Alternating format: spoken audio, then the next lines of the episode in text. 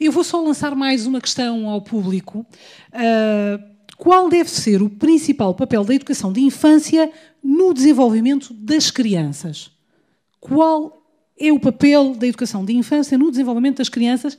E passo para a Ana Teresa para perguntar à Ana Teresa, precisamente, uh, utilizaram várias vezes a poesia uh, aqui neste debate, e eu vou utilizar também. Sofia de Melbrenner dizia às tantas sobre a infância que. Hum, como é que era? A, a criança sobre que perguntava que não me tinha, não sei se lembram dessa frase. A cada coisa que via perguntava que não me tinha.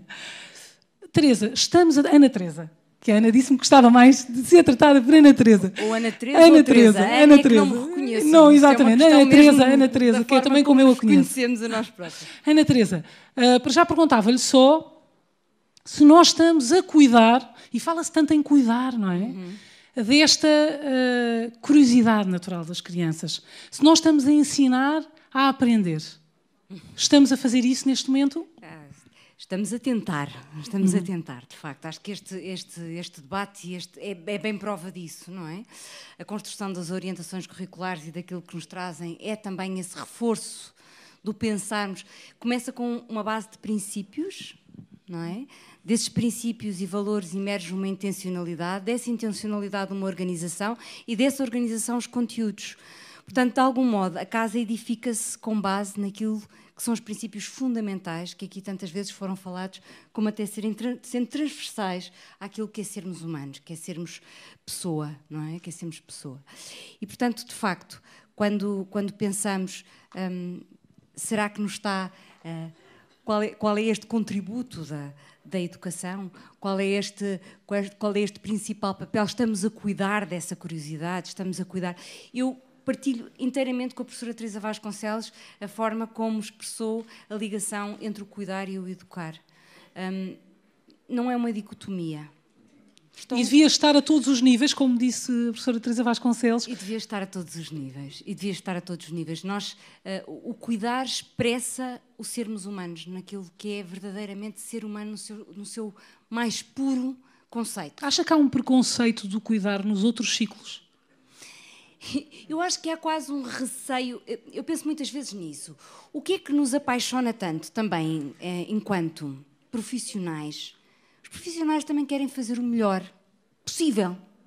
Também querem fazer o melhor possível. A professora Assunção há bocado falava a questão das pressões que vamos tendo à nossa volta, não é?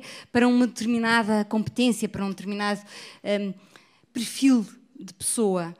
Todos nós queremos o melhor. Agora, de facto, nesse, nesse questionamento e nessa, e nessa capacidade de olhar o outro, o cuidar surge como um gesto natural. Eu cuido e nesse cuidar, independentemente, às vezes é no, no ensino superior, justamente. É, é, quantas vezes, não é? Qualquer cuidador, qualquer cuidador, para estar disponível para esta interação que nós sabemos que é fundadora, que são as fundações do desenvolvimento, precisa também de ser cuidado Portanto, no fundo, isto é uma cascata de cuidados. Se um cuidador principal não tiver ele próprio alguém que o admire, alguém que cuide dele, dificilmente ele vai sentir capacitado para poder cuidar da melhor forma possível. E quantas vezes a creche é o, é o cuidado mais próximo da família?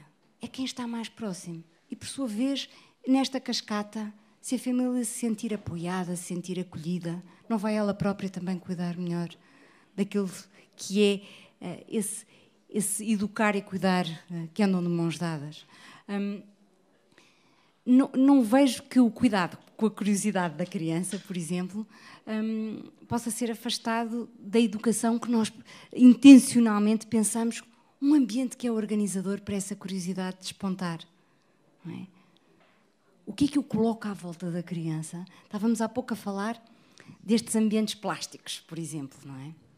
E, e ainda esta, esta semana no Porto uh, fazíamos justamente esse, esse, esse questionamento. Como é que o ambiente ele próprio não pode ser cuidador e organizador dessas, dessas aprendizagens. Portanto, nós estamos constantemente a fazer as duas coisas. Pela intencionalidade que colocamos muito séria e fundamentada naquilo que é o ambiente e a forma como valores, princípios, intencionalidade, organização, conteúdos, nesta, nesta lógica que as orientações nos oferecem, mas simultaneamente pela forma como cuidamos do singular, porque depois, em cada momento, cada pessoa e cada criança tem uma singularidade que é própria.